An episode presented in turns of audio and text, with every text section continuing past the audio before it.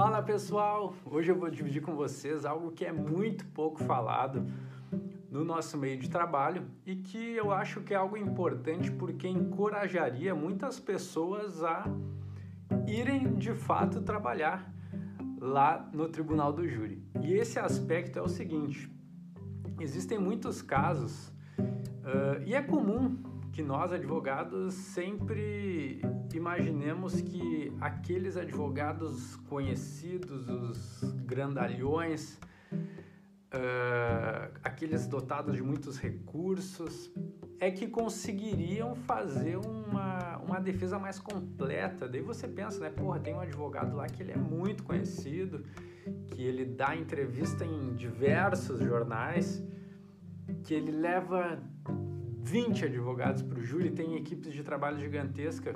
Claro, com certeza isso potencializa né, o resultado dele, porque ele, com uma experiência e com uma equipe de trabalho qualificada, a gente tem que respeitar isso, por óbvio. Mas que mais do que defender bonito, a gente tem que defender bem.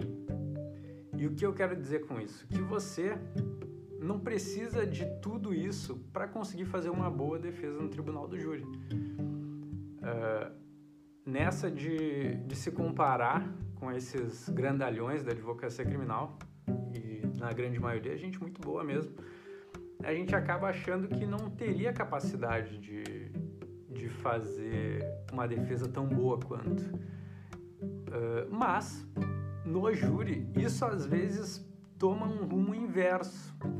Porque os jurados, quando veem uma figura de extrema imponência, uma figura conhecida, uma, uma figura ali poderosa, né? Muitas vezes, e existe um aspecto psicológico que trabalha isso, ele decide pelo lado do mais fraco.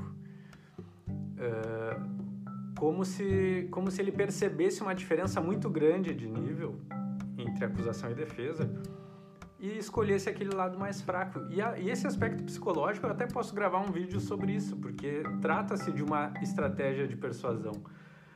Uh, mas isso basicamente ele, ele trabalha da seguinte maneira, de que nós muitas vezes quando observamos esse tipo de situação, de, de um desnível entre, entre, entre grupos ali que estão em conflito ou acusação e defesa, ou até times de futebol, quando você se depara ali com uma seleção que é muito conhecida e uma seleção, por exemplo, numa Copa do Mundo, uma seleção que, que você vê ali que não tem profissionais do futebol, que tem padeiro, tem carpinteiro, tem de tudo ali, mas nenhum jogador profissional no sentido de alguém que vive do, do futebol. Então, muitas vezes, as pessoas elas acabam escolhendo aquele time fraco para torcer.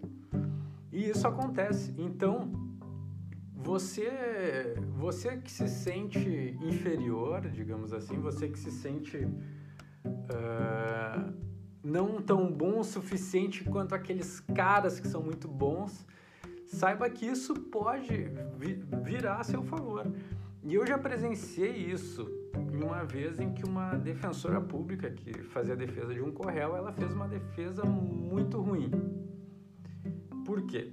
Porque ela leu praticamente toda a defesa, ela, ela não conseguia desenvolver uma fala, ela lia, literalmente ela lia aquilo ali, e aquilo se tornou tão monótono que cansativo e, e ela caía nas pegadinhas do promotor que, que percebia a inexperiência, então questionava algumas coisas só para tirar o foco dela e ela acabou por muito, muito tempo do debate fazendo a defesa ali para o promotor, querendo responder as questões dele e até esquecendo os jurados.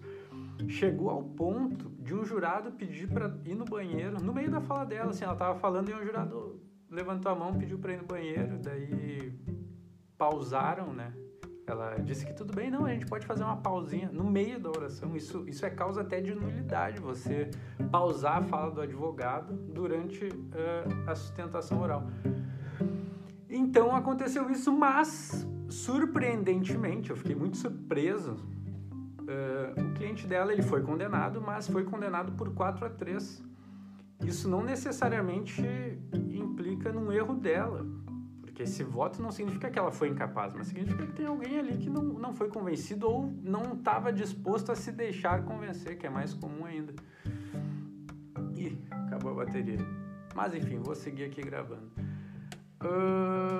Então ali nós tivemos um caso em que os jurados, o promotor tinha uma qualidade técnica muito maior e os jurados abraçaram ali a, a defensora. E isso foi bem legal, foi algo bem, bem interessante porque eu consegui ver na prática isso que eu estou falando para vocês. E, e, é importante ressaltar que os jurados eles percebem coisas e eles abraçam situações que muitas vezes nós não percebemos.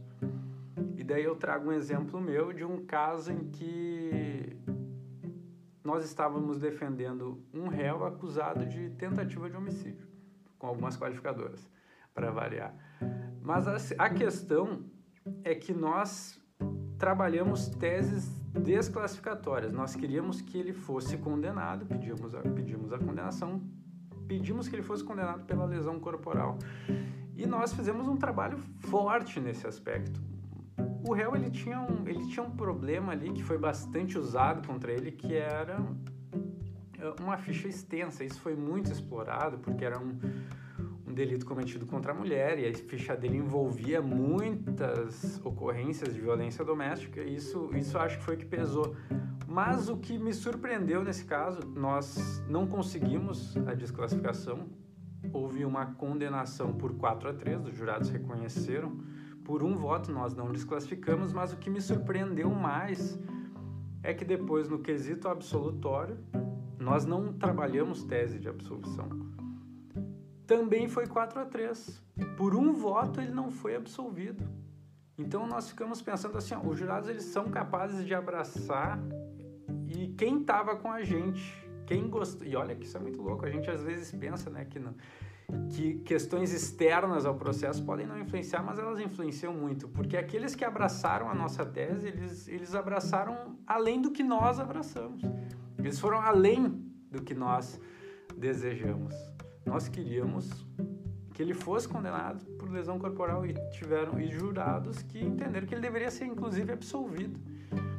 4 a 3, mas ele foi condenado. Mas esse um voto, como eu disse, não necessariamente reflete uma incapacidade técnica, uma incapacidade na, na, na transmissão da mensagem. Muitas vezes esse, esse voto que falta, é, ele está dentro de um universo de questões que, muito, que fogem do nosso controle. Então, isso, eu queria, isso é o que eu queria trazer para vocês hoje, para aqueles que, que se sentem seguros e incapazes de, de trabalhar ou sempre se comparam com, a, com quem já está muito tempo aí na lida, achando que não faria uma defesa tão boa quanto. Quando na verdade, muitas vezes você inexperiente, muitas vezes você sem qualidade, sem a qualidade que você gostaria de ter, mas uma qualidade menor, os jurados podem observar essa fragilidade, essa vulnerabilidade e podem ir para o seu lado e abraçar, uh, se fragilizar, se sensibilizar com essa questão e prestar atenção em você e prestar atenção na sua mensagem, ainda que você não tenha uma equipe gigante, ainda que você não tenha diversos recursos para usar ali em plenário. Então, essa é a mensagem que eu gostaria de passar para vocês hoje. É algo bem interessante, claro, não menosprezando aqueles que já estão na estrada há mais tempo do que nós. Nós temos que respeitar esses advogados, nós aprendemos, temos muito que aprender ainda e sempre teremos. Mas também nós, como jovens advogados, temos que ser respeitados e temos que impor nosso respeito, porque nós merecemos tanto quanto porque a gente não está aqui brincando, a gente está aqui dando o que a gente tem e muito mais em prol da liberdade do outro, em prol de diminuir o sofrimento do outro. Isso não tem nada de, de brincadeira, isso é algo muito sério. Então tá, gente, uma boa noite para vocês. Se vocês uh, gostaram, clica aí para eu saber que vocês gostaram e eu continuo publicando esse, esse formato de conteúdo, porque assim acaba sendo muito mais fácil para mim, que nem hoje eu já estou em casa, eu já tomei meu banho, já estou descansado. Às vezes, eu já estava até deitado e eu pensei, não, vou lá publicar esse conteúdo que é uma ideia legal que eu queria trocar. E daí botei uma camisetinha, para mim é prático. Se vocês gostarem, se vocês compartilharem, eu consigo ver isso nas métricas aqui do Insta, eu posso continuar fazendo isso. Se querem que eu continue, me escreve aqui. Continua. Vocês querem que eu pare, escreve aqui. Para que tá ruim. Tá bom? Boa noite para vocês. Um beijo.